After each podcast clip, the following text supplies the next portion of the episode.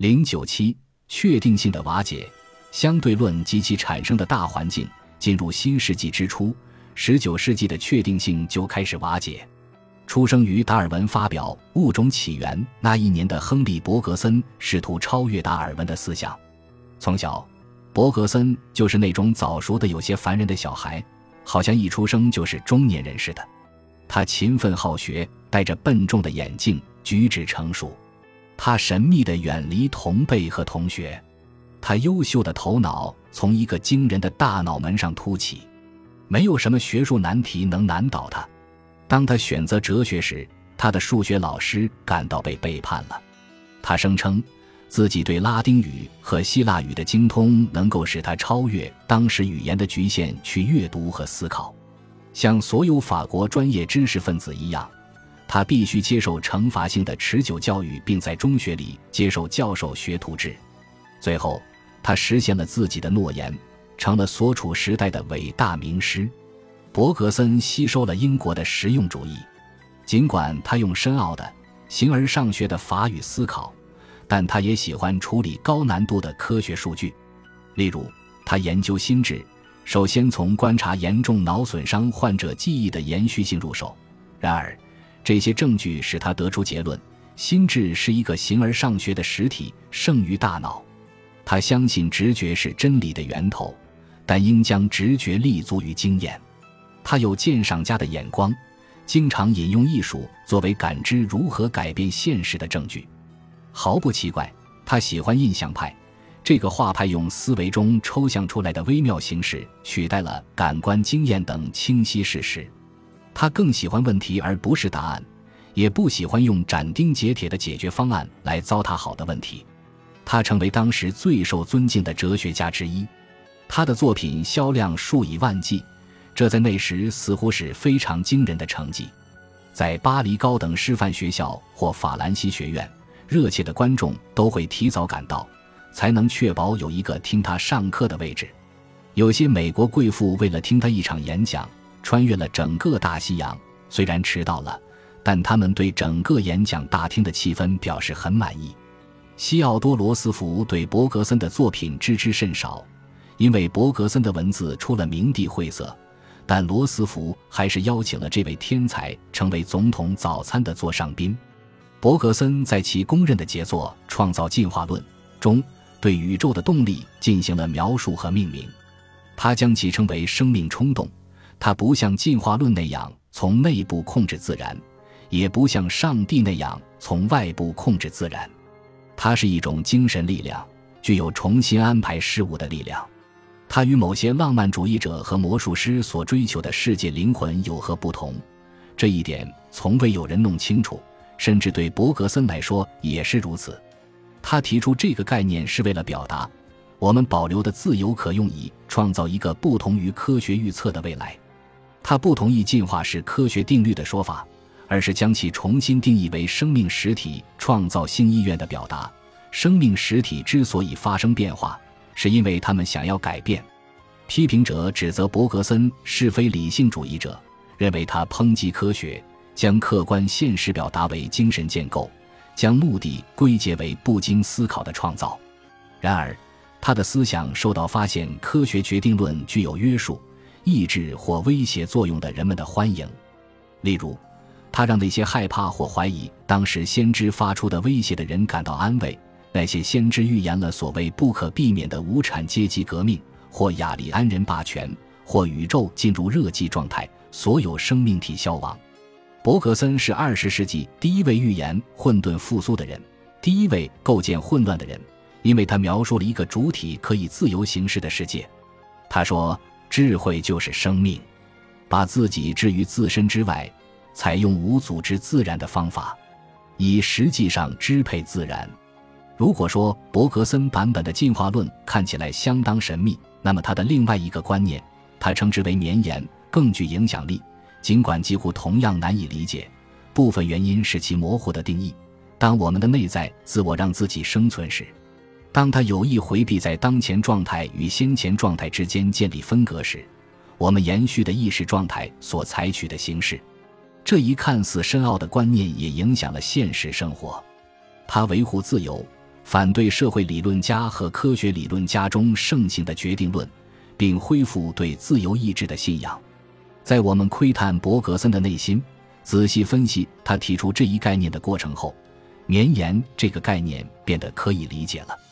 他的理论始于早年认真教学校的男学生们埃利亚学派，特别是芝诺悖论的时候，他突然意识到，至少他将自己的洞见表现为一种突然直觉的结果，就像一个宗教皈依者描述的觉悟时刻，在芝诺的想象中，所有比赛、形成和飞行的剑，或者在任何时间的流逝或变化的情节中，瞬间都是不可分离或连续的，它们是持续不断的。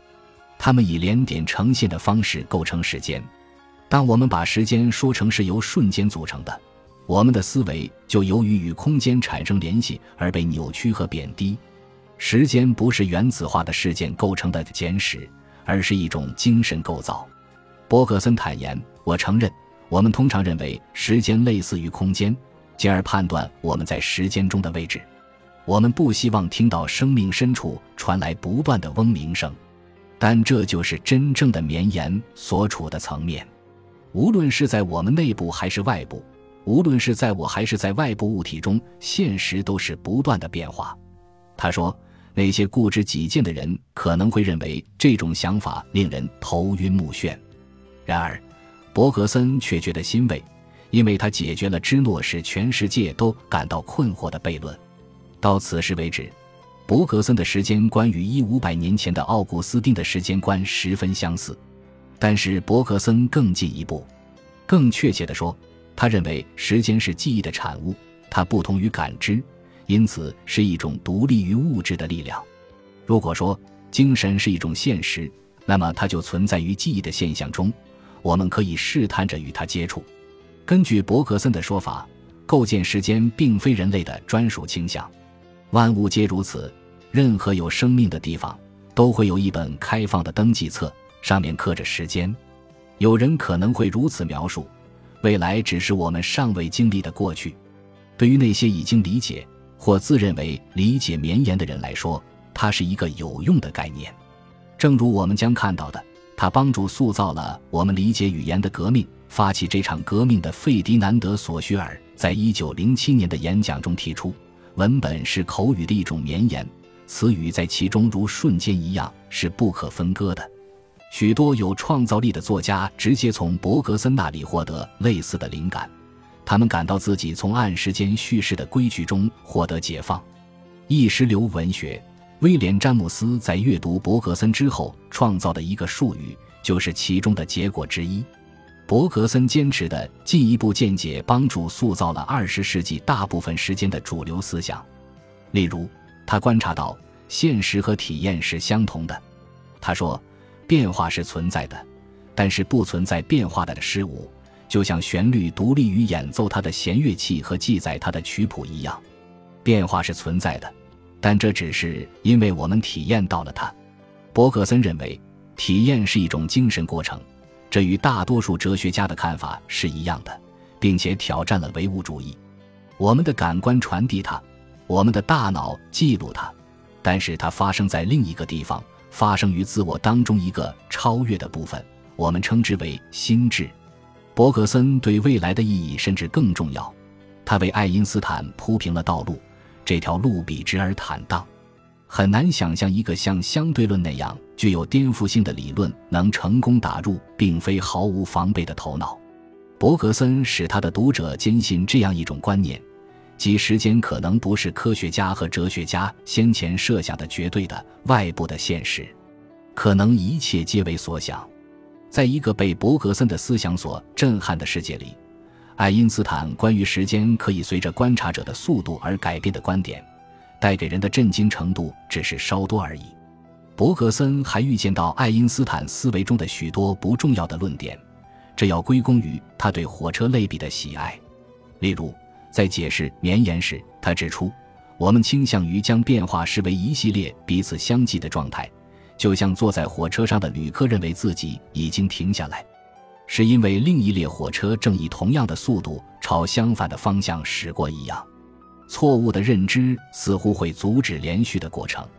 像伯格森一样揭示混沌的年轻法国数学家亨利·庞加莱，是从伯格森到爱因斯坦的中间环节。庞加莱动摇了牛顿宇宙论的基础。在19世纪90年代末，他勾勒了一个新的科学范式的开端。当时他正在研究一个近代科学未能解决的问题：如何模拟两个以上相互依存的天体的运动。他的解决方案暴露了牛顿假设的不足。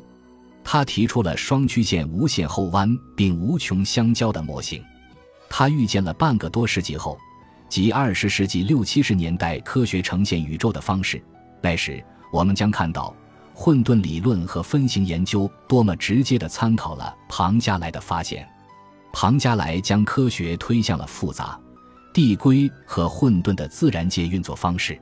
他接着质疑科学方法的基本假定。假设与证据之间的联系，他指出，科学家各怀目的，许多假设都能符合实验结果。科学家们根据惯例，甚至是根据个人的癖好来进行选择。庞加莱以牛顿定律作为例子，包括传统的空间和时间概念。质疑牛顿这件事已经够惊人了，把空间和时间也一并提出更令人费解。因为时间和空间一直是公认的在宇宙中固定的成分与配置，对于圣奥古斯丁来说，恒定的时间是造物的框架。牛顿假设可以用同样的计时器和标尺测量整个宇宙的时间和空间。康德在19世纪初开创其直觉理论时举出的“我们不依赖理性便知为真”的关键例子，就是时间和空间的绝对本质。就像一个异教徒把一个信条驳得体无完肤一样，庞加莱提出了许多理由来质疑之前一切被认为理所当然的事情。他把牛顿比作一个尴尬的神学家，被束缚在相互矛盾的命题中。他变得举世闻名，广受追捧，广受报道。他的书卖了成千上万本。他经常站上万众瞩目的讲台。就像一个现代的电视专家出现在谈话节目中，一如往常，当一个深刻的思考者成为公众的宠时，听众听到的往往比他说的要多。因此，不出所料，他声称自己被误会了。庞加莱说过：“科学事实是由科学家创造的，并且科学仅由惯例构成，因此科学无法给我们任何真相，它只能作为我们的行动准则。”他亲口说，读者误解了他这句话的意思。在庞加莱的听众耳中回荡的科学，似乎没有比诗歌或神话更可以验证。但科学史上结满了误解带来的果实。重要的是，人们如何解读庞加莱，而不是他未能成功传达的思想。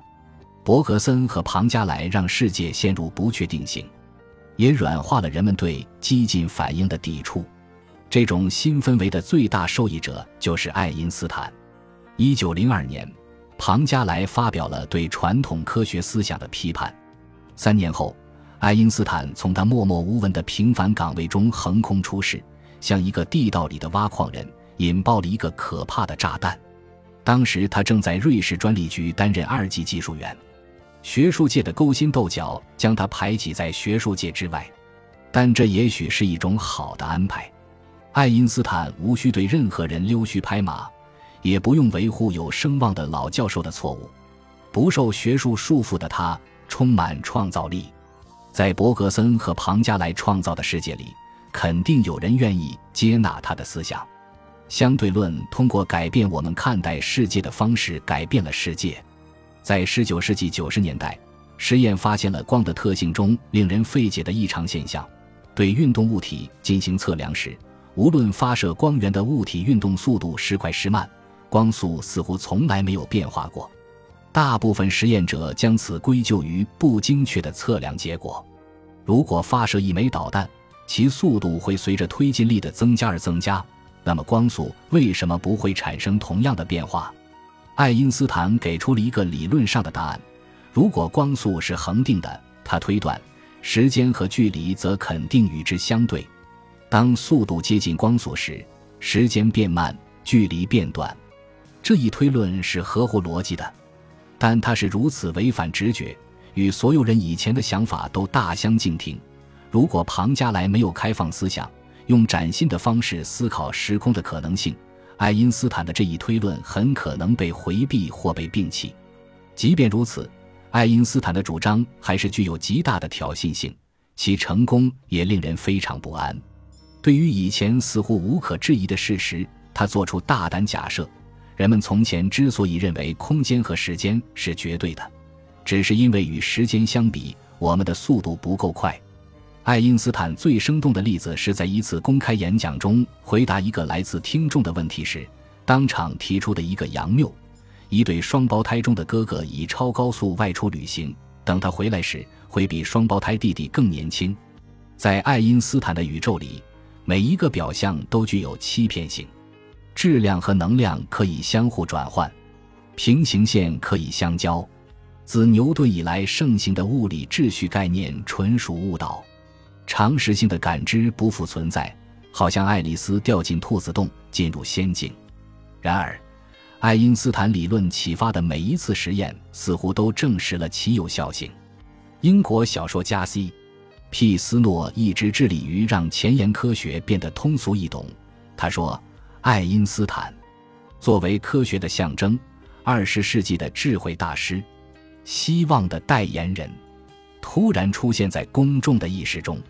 他改变了人们感知现实和测量宇宙的方式，不知是福是祸。”他使将质量转化为能量的实践研究成为可能。长期影响之一是产生了核能。此外，相对论有助于解开新的杨谬。爱因斯坦重新描绘宇宙全景的时候，其他科学家正在研究构成宇宙的细节。在一九一一年出版的著作中，欧内斯特·卢瑟福剖开了原子，揭示了更小粒子的存在，并展示了它们的机制。这是以前的原子探索者几乎没有想到过的。那些围绕着原子核转动的电子，其不规则的运动方式，过去的物理学绝无可能追踪或预测。物理学家们已经在努力研究光的明显二象性，它究竟是由波还是由粒子组成的？理解所有证据的最好方法，就是承认光的波粒二象性。新出现的量子力学论述消除了原有的相干性的概念。诺贝尔奖获得者、丹麦物理学家尼尔斯·波尔认为，量子和光一样，也具有自相矛盾的本质。本集播放完毕，感谢您的收听，喜欢请订阅加关注，主页有更多精彩内容。